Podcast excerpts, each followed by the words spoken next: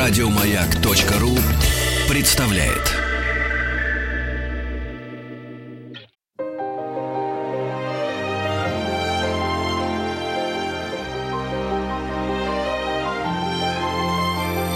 Собрание слов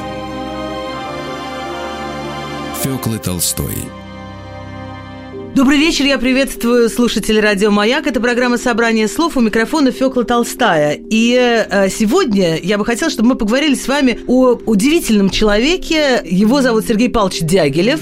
Это человек, который сто лет назад создал профессии, которые сейчас считаются основными, наверное, создал профессию в искусстве. Он был, тогда это называлось антрепренер, а нынешним языком мы скажем продюсер театральный или куратор. Вообще личность удивительная удивительная, ярчайшая. И дело в том, что 31 марта день рождения Сергея Павловича Дягилева. И я очень рада, что о Дягилеве мы будем говорить сегодня с э, тоже очень ярким человеком.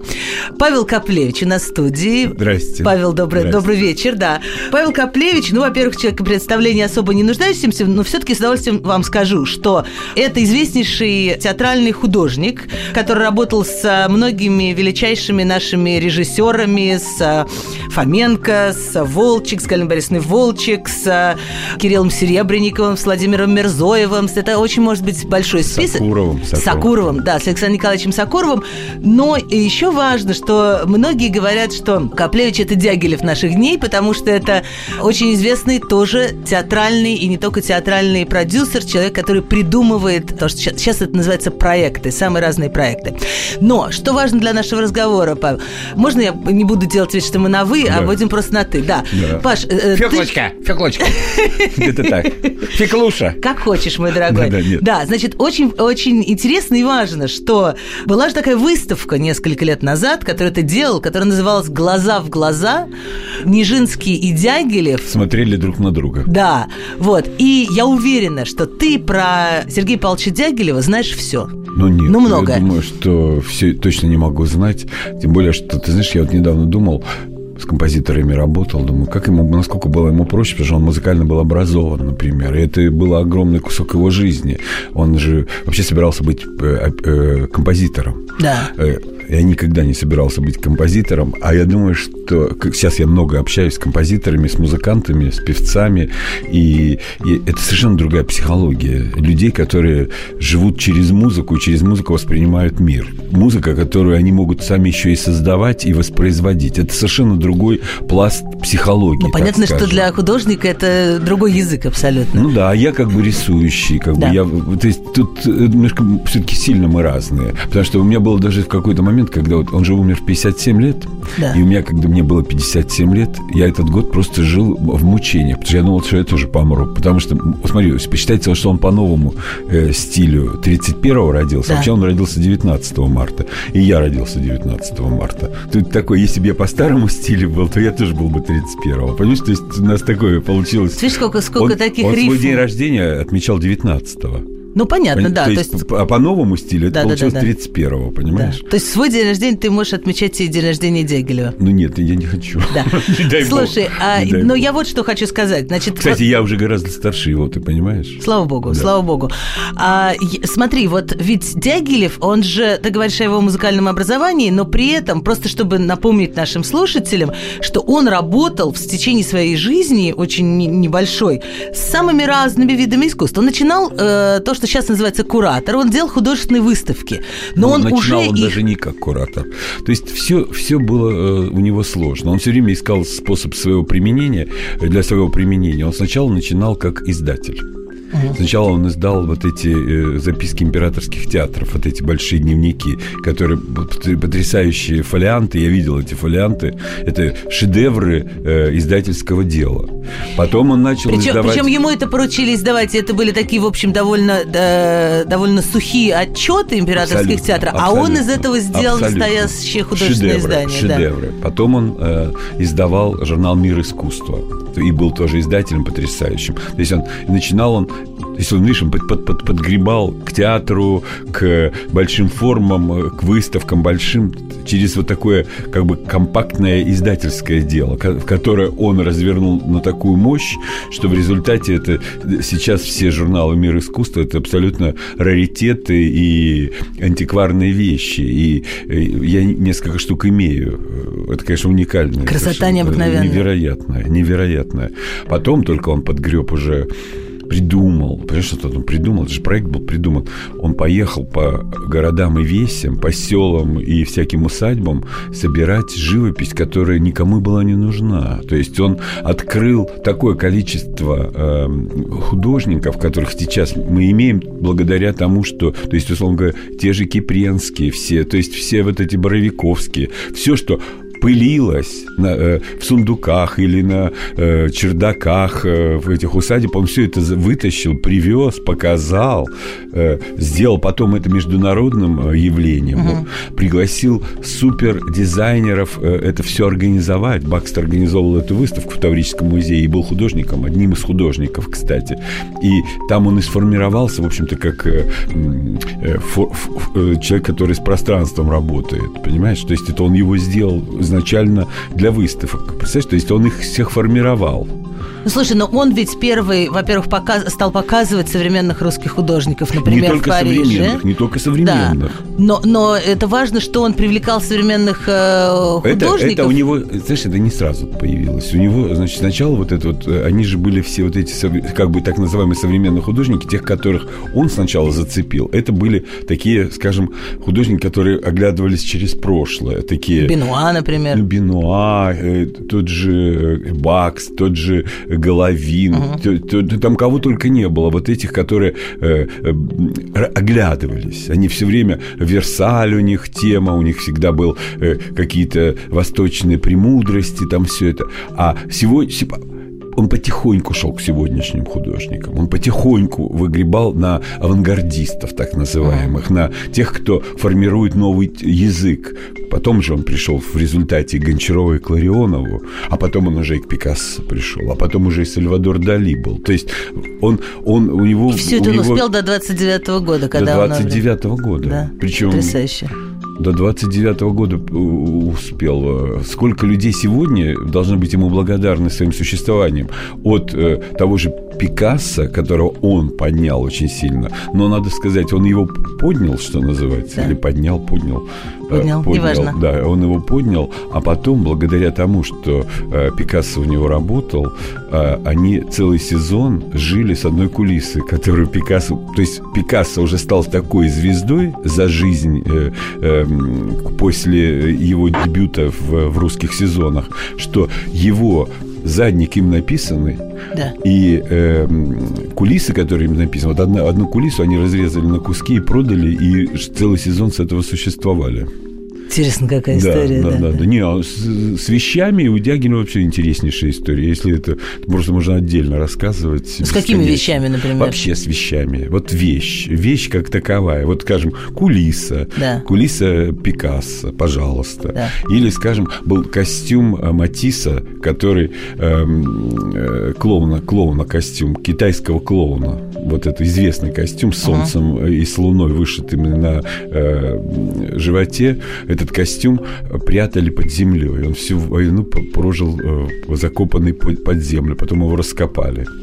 И он сохранился и, он сейчас есть? Он сохранился, конечно. В каком-нибудь музее? Не в каком-нибудь, а, по-моему, по-моему, он находится в Монте-Карло, в музее. Кстати, в музее Монте-Карло есть такие вещи невероятные. В казино Монте-Карло, которому много очень досталось после смерти Дягилева вещей, угу а он же там, он же там репетировал, он там он часто только, показывал он премьеры. Не только, он не только репетировал там и не только показывал премьеры, он это был их практически второй дом. Угу. То есть так получилось, что когда э, началась э, война с Россией, когда вообще все, вообще ты имеешь в виду Первая мировая война да, в Европе, да? Да, да, да. И пришлось э, им очень тяжело, им протянул руку принц Монакский, что называется, и принцесса Монакская, и они им дали возможность базу сделать э, в Монако.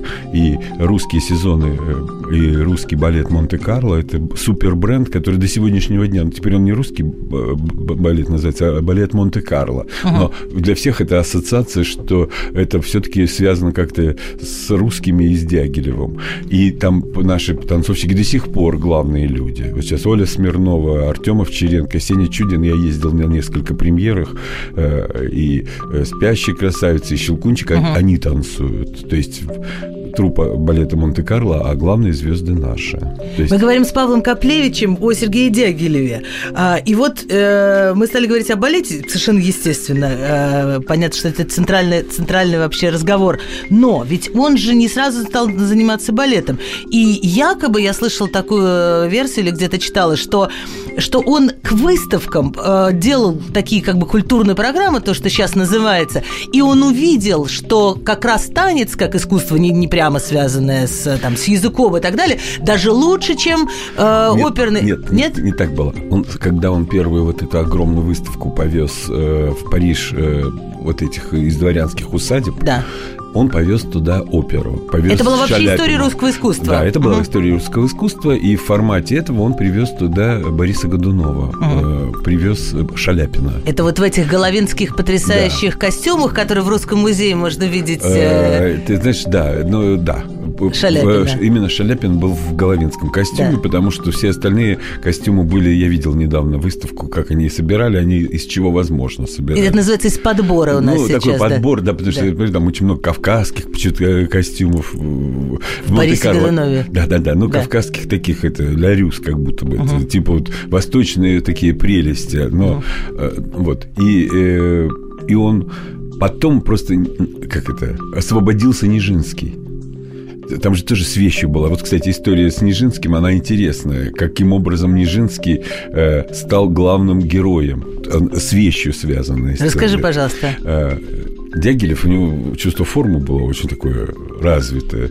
И, а, в общем, он был такой низкорослый, достаточно нижинский. И костюмы, которые в то время для балетных танцовщиков были такие а, основными, это э, вот он танцевал в Жизеле, он танцевал Альберта, этого которого затанцовывают угу. сильфиды. И у него были такие буфы. Буфы. Э, буфы это что такое? Но это такие трусики, э, такие как бы пузыристые трусики. Такие, Отличное которые, определение. Пузыристые ко- трусики, Которые да. Э, сильно очень укорачивали ноги. И де... Это в, советской, в советских детских лагерях такие да, да, носили. Да, да, да, да. Девочки, лагерях. девочки да, основном. Да, да, Мальчики да. такие все-таки трусики на резинках не носили, да. а вот девочки носили. Да. И вот такие трусы, был колет, э, э, верхняя часть одежды. А по, колет это такой пиджачок. Колет это такой курточка, ага. курточка, жилет, так ага. скажем, длинный жилет. Потому ага. что была белая рубаха, белый бант большой впереди, и из-под калета должны были торчать эти буфы, э, как бы эти трусики. И Дягилев сказал, слушай, не надевай эти трусики, они тебе уродуют, Нижинскому. И Нижинский его послушался. И вышел танцевать, э, в общем, так, как теперь принято в танцевать, трико. в трико. То есть из-под жилета все прелести, в общем, были а, очевидны. И надо, надо, надо наш беде случиться, что в тот э, как раз случай пришла Мария Федоровна, вдовствующая императрица, пришла на этот балет. А так как они очень любили смотреть близко, они садились в свитские эти ложи, а не в центральную царскую, да. А, они садились ближе. Это было просто вот перед ней он тряс, в общем, всем своим хозяйством. И она страшно была возмущена. И в антракте э, его составили переодеть, добавить эти буфы. Он, он отказался одевать эти буфы, потому что его учитель Дягилев ему сказал, что не надо это одевать. И он в это поверил, что ему это не идет, что нога тогда длиннее. Да. И вот этого гениального танцовщика, который умел зависать в воздухе, и вообще который был совершенно невероятной такой природы и э, Сегодня я вот всегда ищу, когда смотрю танцовщиков, всегда думаю, где же это вот этот баллон, где это зависание, как это вот происходит. Недавно, кстати, у одного увидал. Э, кстати, ну, из Украины он теперь э, работает, он в Вене. Угу. Он зависает. Вот там есть, есть эффекты, я тебе потом когда-нибудь покажу. Интересно. И э, я прям только у одного увидел. Вот прямо у одного прям фокус такой. Он как-то так выбрасывает переднюю ногу, что когда э, в прыжке высоком, что она как бы держит, и такое ощущение вот на, на, две, на полторы, там, на полсекунды, ты ощущение, что он теряет... Что он остановился. Что он остановился, да. что он остановился. И вот это то, о чем пишут вот. все время про Нижинского. Да, и про вот него пишут. Это. Но из-за того, что он отказался надеть эти трусы, Буфы. его выгнали из театра и он оказался не удел. И тут же... Прекрасная тут история же, русского театра тут, через историю да, буфов. Ну, русских сезонов. Да. Русских сезонов. И он тут же его интегрировал в, в собственные программы и сделал на него балеты. Уже и, в Париже? Уже в Париже. Mm. Так, ну что, здесь в императорском театре ему отказали в возможности работать бедному Нижинскому. Он его спас практически. Вот таким образом появились балеты. Ну, это я условно, конечно, говорю. Просто он хотел уже этого, и получилось, он хотел уже делать балеты, а так как высвободился э, Нижинский, то сам Бог велел э, сделать ставку на него. И первый сезон, когда он привез Нижинского, он привез и Шаляпина. Они были вместе. Представляешь, какая прелесть была? То есть два русских архетипа. Да. Такой огромный, мощный бас, э, значительнейший, и с русской природой, и совершенно... Такой русский мужик. Стоящий на да. обеих ногах, а то и даже на всех ногах ногах, каких да. только можно, завоеватель мира Борис Годунов, да, и абсолютно создание невесомое, непонятно из чего сделанное. Оно зверек, или оно животное, или оно растение, или оно субстанция, или оно, оно кто вообще? Оно ребенок, или оно вообще мужчина. То есть вот это все вместе в одном вот этом существе, и вот такие два архетипа он представил. И, это конечно, что, одиннадцатый год, да? Это одиннадцатый год. 1911 год. 11 год. Да.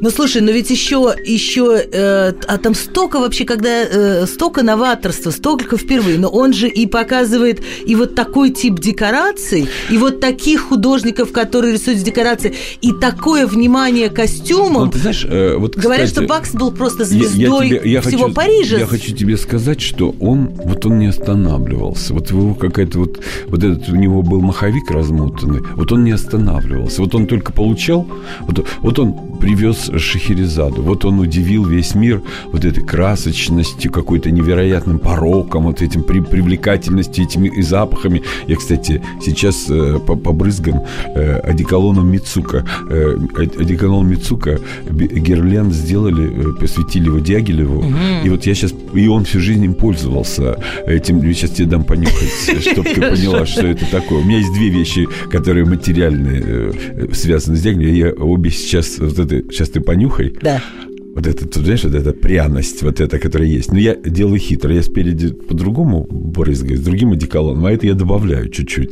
Так, чтобы... Это, это такое можно... тайное закулисье, да. Тайное, тайное, да. Только те, кто да, могут да, тебя да, обнять, да, могут почувствовать. Посвященным, да, посвященным такой, да, вот. аромат Это Дягилева. первая вещь. А вторая вещь, когда был столетний как раз юбилей Дягилевских сезонов в 2011 году, uh-huh. в Третьяковской галерее выпустили э, такие магнитики, которые были, э, на которых была визитка Дягилева. Вот uh-huh. она, я ее сейчас тебе принес. Да, да, да. Вот видишь, Фонтанка, дом 11, э, адрес э, Сергея Павловича да. Дягилева. А еще вот это, видишь, видно, какой-то открыточки это напечатано. А они, видишь, что написано? П Павла Михайлович? Многоуважаемый. Многоуважаемый. Многоуважаемый Павел Михайлович. Да. Меня зовут Павел Михайлович.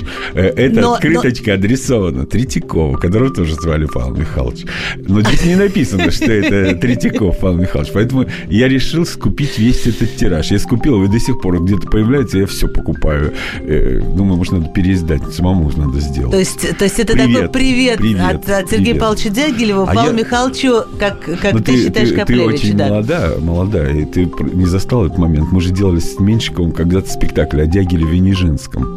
Н. Нижинский назывался он. Это такой, наши да. были первые подступы. Потом я после этого делал Клеопатру Иду Рубинштейн с Александрисом Лепо в Париже мы выпускали. Так что тема Дягилев и, э, так скажем, Нижинский, и э, русские сезоны, русские балеты, она так или иначе со мной связана. Очень тебе близко. По-разному. Скажи мне, вот, э, во-первых, мне кажется, что э, из того, что я читала, что, во-первых, было другое отношение к балету немножко. Вот кто-то кто -то, кто -то писал о том, что балет – это такое искусство, которое могут по... что тут понимать, это и глупые, и умные могут разобраться – что, в общем, оно такое... Низкий жанр, как бы. Ну, во всяком случае, не знаешь, такой, как сейчас воспринимается. Знаешь, я тебе хочу сказать, что вот не в, не в этом как бы его достижение Дягилева. Вот он вернул вот понятие мужской, например, танец. И то, что сейчас мы там Барышников, Нуреев говорим, да, то есть это во многом благодаря именно тому, что Дягилев от Нижинского нашел, его вынес э, зрителю, он его э, как это подал как на подносе, и получилось так, что мужской танец стал ну, не только равнозначным, а даже в каком-то смысле, может быть, победительнее женского. И многие проблем э, с женщинами-балеринами у, у Дягилева были именно из-за того, что он очень развернулся на мужской танец. И, и, Алла, о, и Анна, Ахм, Анна Ахматова, хотел сказать, и Анна Павлова Анна от него ушла из-за этого. В общем, Ида Рубинштейн. То есть они все по очереди отваливались, кроме Там, Тамары Корсавиной, которая вот тоже была верная какая-то его подруга и невероятно ему она и нужная, и преданная, и вот она же была на подхвате, понимаешь? И в результате, благодаря ей, э, дырки закрывались все время, потому что Павлов быстренько сообразила, что ей невыгодно рядом с Нижинским быть, понимаешь? Да. А вот, и она самостоятельную жизнь начала. Ида Рубинштейн, э, ну, еще быстрее сообразила, понимаешь? Вот тоже, кстати, интересно, как он мог подавать человека. Она ведь вообще была не балерина, да, например. Вот он ее увидел, развернул, и она была, э, то есть она успеха имела не меньше меньше Павловой, великой танцовщицы да. и великих ног, и великих рук, понимаешь, человек. А в результате э, на Иду Рубинштейн шли. То есть он умел разворачивать, вот он умел запаковывать. Как сегодня в бизнесе это понятие запаковывать. Товар запаковывают. Подать, да, подается, подается. Да. Да, ну, ну, поднос по-другому. Вот это его было такое невероятное свойство. Он Но умел... тогда это вообще не ценилось, а сейчас это основа вообще э, общения знаешь, с публикой. Как сказать, она, оно ценилось только на других территориях. То есть, скажем, все понимали, там, скажем, что бренд, э, понятие бренда понимали люди, понимаешь? То есть все равно продавали там Паке, Пакен, или там э, вещи Коко Шанель. Понимаешь, то есть это мы все равно э, понятие э, бренд не он ввел. Но понятие бренд на территории искусства и понятие запаковки и подачи это он, да. Вот это, конечно, потрясающе. Почему он с 11 года не приезжает? Ведь при том, что он, он хочет, приезжал, он мечтал он, он, он приезжал, выступать он в сам Петербурге. Приезжал, он сам приезжал. Нет, но его работы года, не приезжали. До 17 года он приезжал, да, но он же был... Э, как это, между триумфом и скандалом. Это же формула Дягилева. Он придумал между триумфом и скандалом. Без скандала не бывает триумфа. Я, кстати, недавно одной очень большой, потом тебе скажу с кем, с одной очень большой актрисой говорила, она говорит, Павел, я, наверное, Паша, она меня зовет, она мне говорит, я, наверное, что-то сделала не так в своей жизни. Я говорю, почему? Она говорит, потому что я не скан... от скандалов уходила, а только скандалы делают э, настоящую судьбу актеров, художников, потом расскажи. И Дягилев, э, и Дягилев, Дягилев это, это понимал. очень хорошо понимал. То есть и он из своей жизни, да, не то, что жизни, его, его обстоятельства... Э... Он их провоцировал. Он их провоцировал. И вот его история, например, того, что он э, был выгнан из, из императорских театров, изгнан. Он же был э, как бы чиновник по особым поручениям при императорских театрах. И он хотел быть вообще главой. И был вариант такой. Кстати, а после революции не хотели его сделать министром культуры. Представляешь? То есть ему несколько раз присылалось приглашение, чтобы он вернулся в Россию и стал министром культуры. Ничего Но, себе. Вот да. уж, мне кажется, человек совершенно, который бы не вписался в советскую Но они же, никто, слушай, а никто же про это не понимал. А потом это, может быть, была провокация. Понимаешь, говорит, то есть они вполне могли ему предлагать, чтобы потом его уничтожить, потому что он был очень, конечно, заметной фигурой по всему миру и авторитетной. Так вот, и он... Э, по поводу скандала ты, и триумфа. Ты спросила по поводу того, что почему он не приезжал. Он был, ему запрещено было в императорских театрах работать. Он был выгнан э, без права работы в императорских театрах. Такую формулировку сделал при Николае II. И его работа за границей была во многом из-за этого э, организована. Потому что здесь ему не было поля. То есть и при его масштабе здесь ему не было поля, потому что э, быть провинциальным антрепренером, условно говоря, для него это была не, не, ну, не фишка, так скажем. И он был вынужден уехать. И когда он пытался вернуться, когда он пытался привести, э, императорские театры не давали ему возможности на их территориях показывать. И он договорился в Народном доме. Это э, театр, который теперь мюзик-холл э, в Санкт-Петербургский, uh-huh. вот этот. И он там договорился, и он сгорел театр. То, то есть, когда то есть, он уже должен был приехать, и это не Слышь, совершилось, да, просто. не совершилось, потому что театр сгорел. Мы говорим с э, гостем моим сегодняшним Павлом Коплевичем, говорим о Сергее Дягилеве в связи с днем рождения Сергея Павловича Дягилева. 31 э, марта он родился, хотя э, отмечал всегда по старому стилю 19 марта. Мы сейчас вернемся через минутку.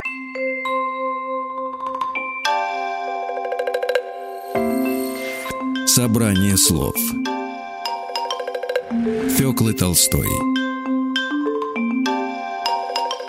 Это программа «Собрание слов» у микрофона Фёкла Толстая, и мы говорим сегодня о Сергее Дягилеве, говорим с э, замечательным гостем и добрым моим другом, э, мне очень приятно так называть, э, Павла Коплевича, Павла Коплевича, театрального художника, знаменитого театрального продюсера. Некоторые говорят, что вот, вот наш современный Дягилев по широте интересов, по, по такой смелости проектов. Вот, вот поэтому интересно, что, конечно, и для тебя фигура Дягилева такая очень, э, очень знаковая, и, э, и много ты занимался разными проектами, связанными с э, его временем.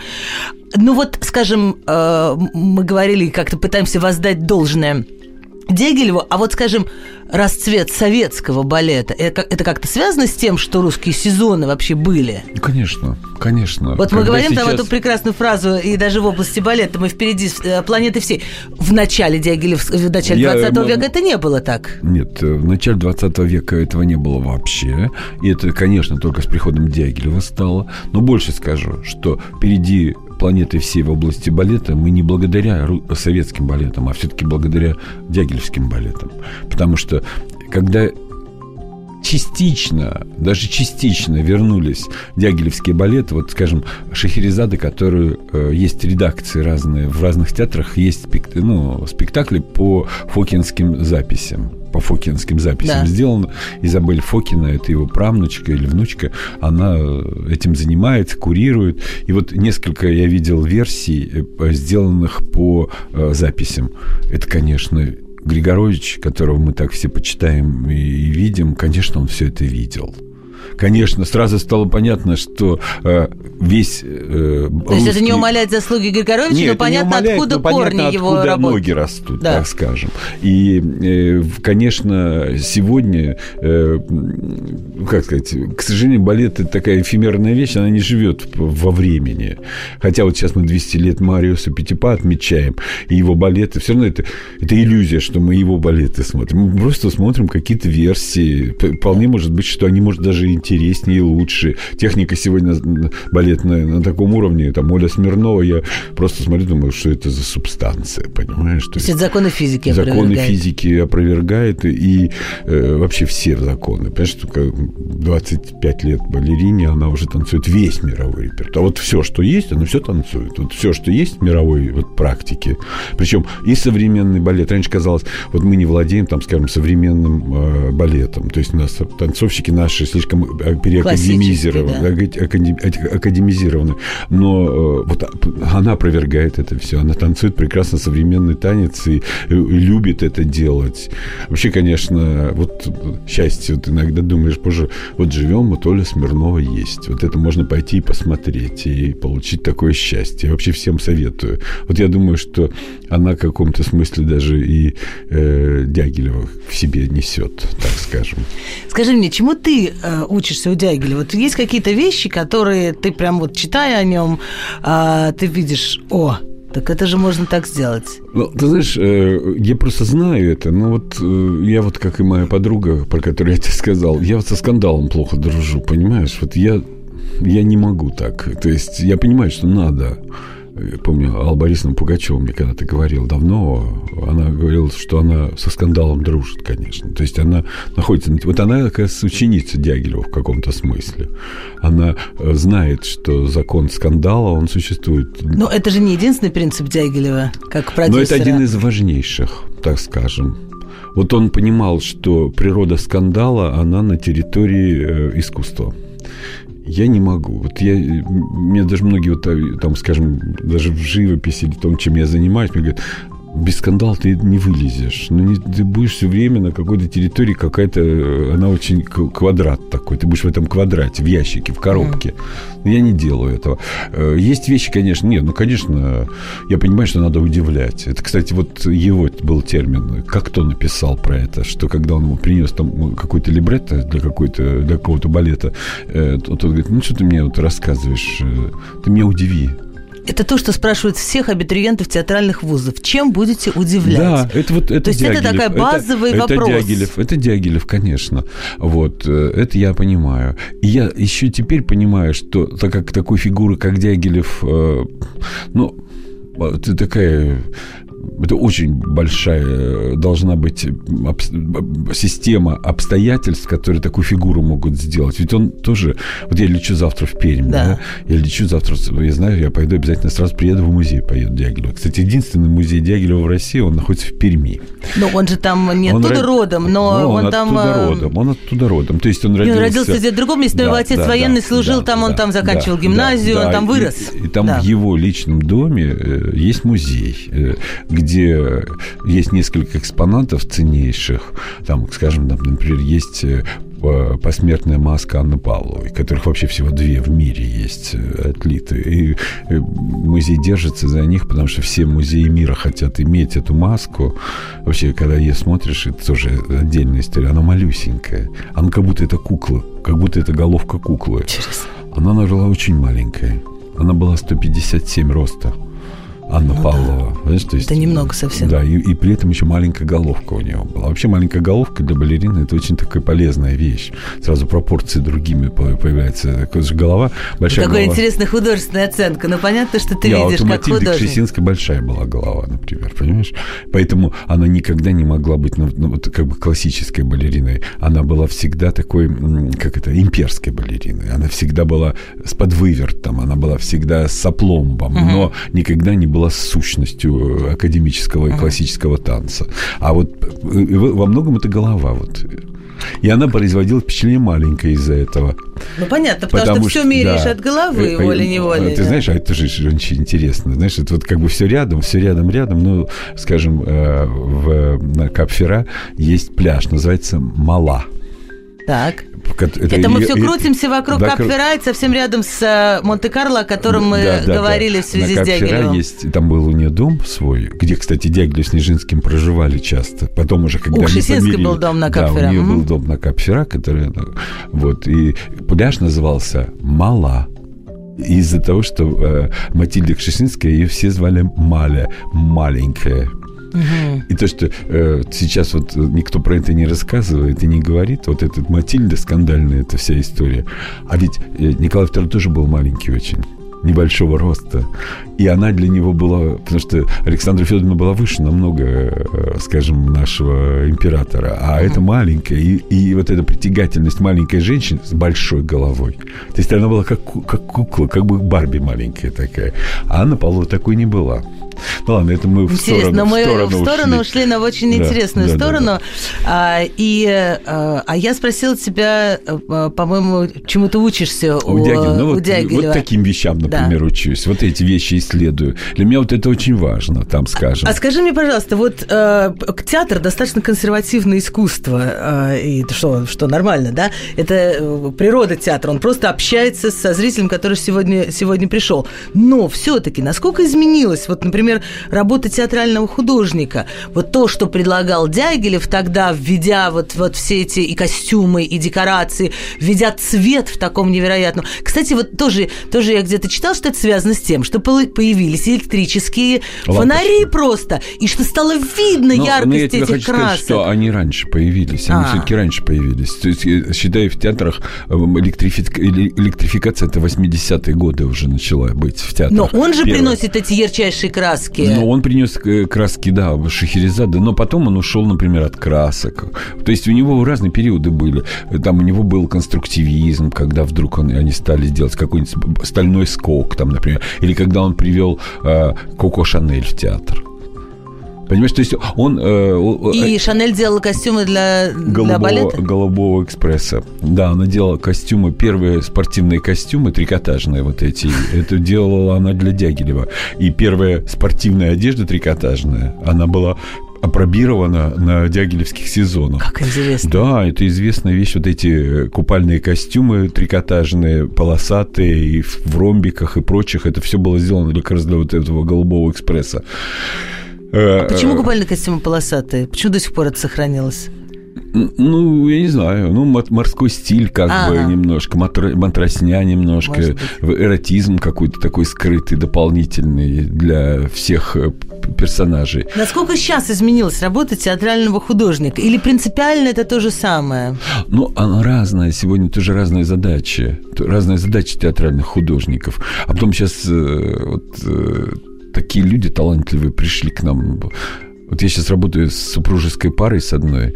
Дягилев работал с Гончаровой и с Ларионовым, да. а я работаю с, с Машей Трегубовой и с э, Лешей Трегубовым. Да.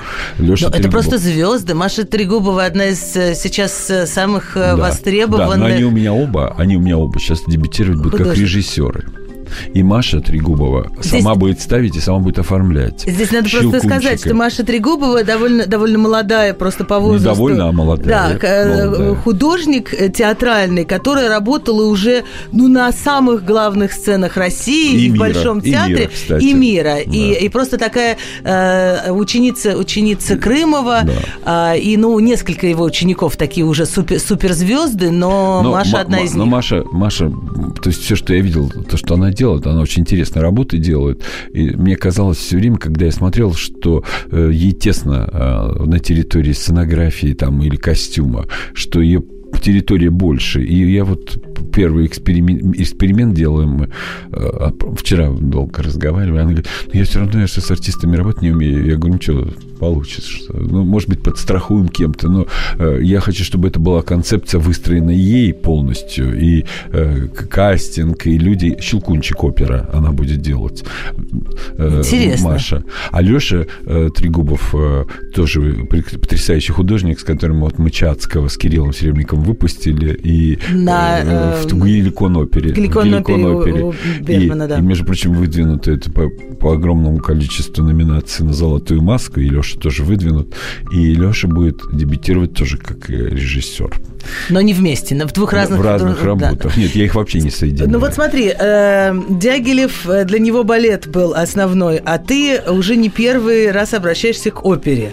Почему? Что тебя вот сегодня, почему именно опера? Хотя в драматическом театре ты проработал много-много лет. И вдруг опера, опера, опера, опера. Ну, во-первых, в драматическом театре довольно много сделал, так скажем, за э, большое количество времени. Да. Я сделал несколько спектаклей там, скажем, желудок э, в теперешнем театре нации, э, когда, ты помнишь, и да. опыт освоения пьесы «Чайка» системы Станиславского, и Федора, и э, были у меня всякие разные броски, там, к Нине Чусовой, вот мы делали с Настей Вертинской и Мага, да, когда мы с тобой это познакомились. мы познакомились много лет назад, да. да. Вот, и э, довольно много проектов я там сделал, и я понял, что э, вот, ну, надо какие-то другие завоевывать пространства. Вот. И так случайно получилось, случайно получилось, что я вышел на эти оперы э, благодаря, кстати, Театр наций, ой, не Театр наций, новой опере э, Дима Сибирцев, э, директор и художественный руководитель, предложил мне что-нибудь для них сделать. Мне других балетных театрах мне не предлагали, а тут как-то предложили. Ну и как-то так пошло. Да, вот Щелкунчика первый раз сделали. Пошло-поехало, потом меня уже не остановить. У меня вот предполагается в ближайший год прямо три больших премьеры. Еще одна Щелкунчик опера. Маша Трегубова будет ставить да. и оформлять. А потом Анна Каренина на музыку Валерия Гаврилина. Денис Азаров будет делать. Э, надеюсь, что это все произойдет в заряде. Э, и Щелкунчик, и э, как раз э, и Леша Трегубов рабочего колхозницу оперу делать будет. Потрясающе. Сейчас об этом мы еще раз спросим нашего гостя сегодняшнего Павла Каплевича. А сейчас на минутку прервемся. Собрание слов Фёклы Толстой Это программа «Собрание слов» у микрофона Фёкла Толстая. И сегодня мой гость Павел Каплевич, замечательный театральный художник и продюсер. И мы как раз э, стали говорить о том, что несколько премьер выйдет э, как продюсера у Павла Коплечи, в том числе ты назвал рабочей колхозницу. Что это-то такое?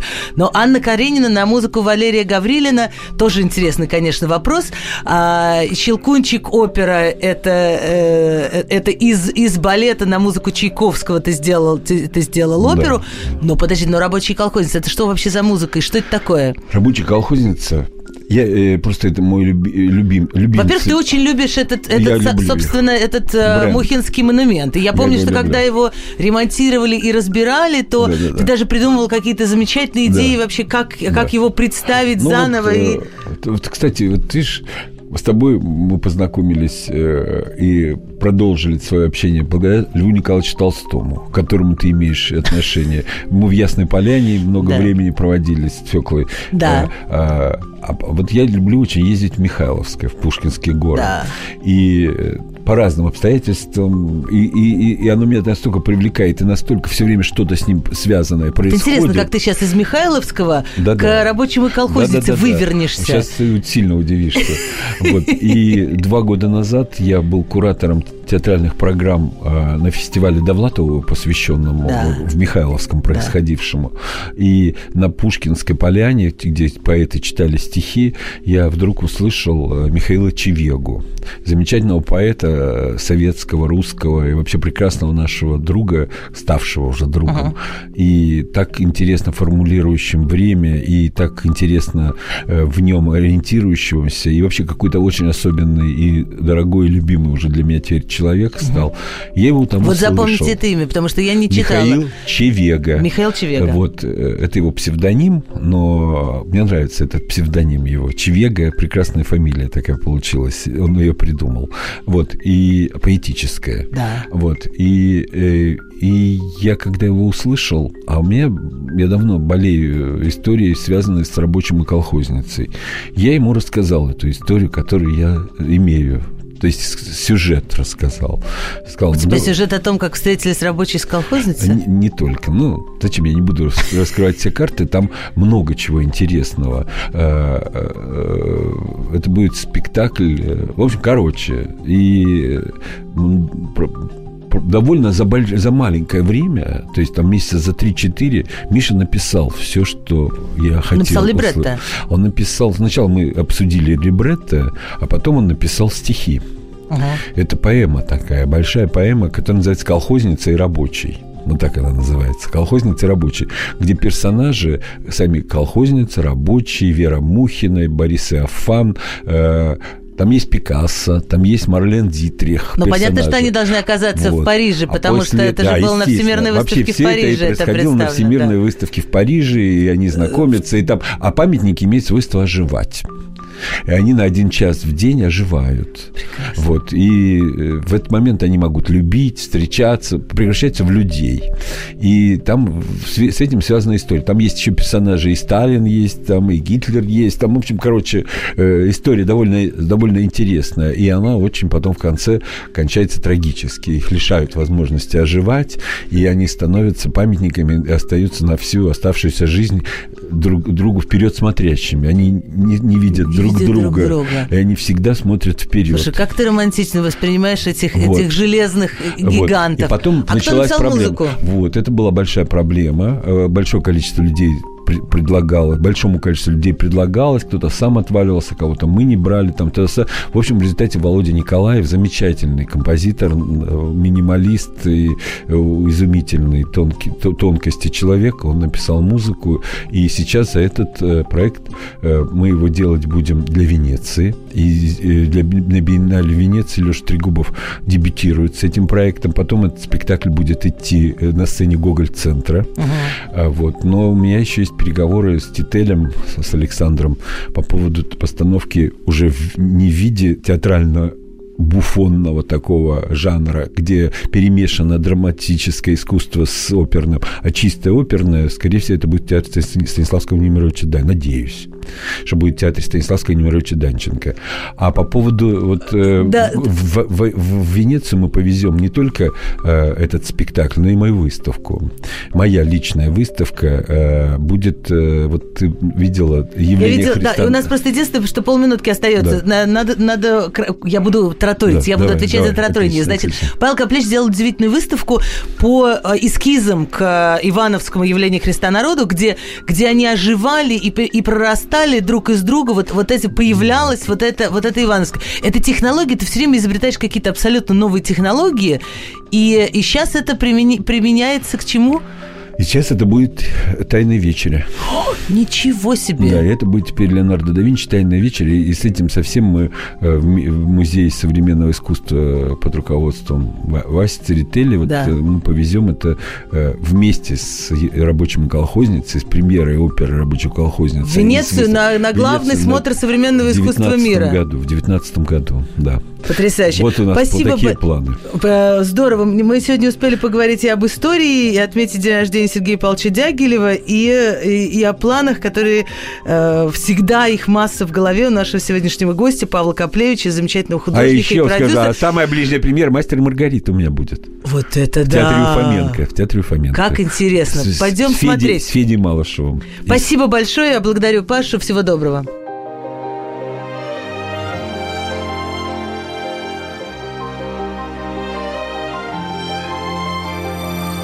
Фёкла Толстая и ее собрание слов. Еще больше подкастов на радиомаяк.ру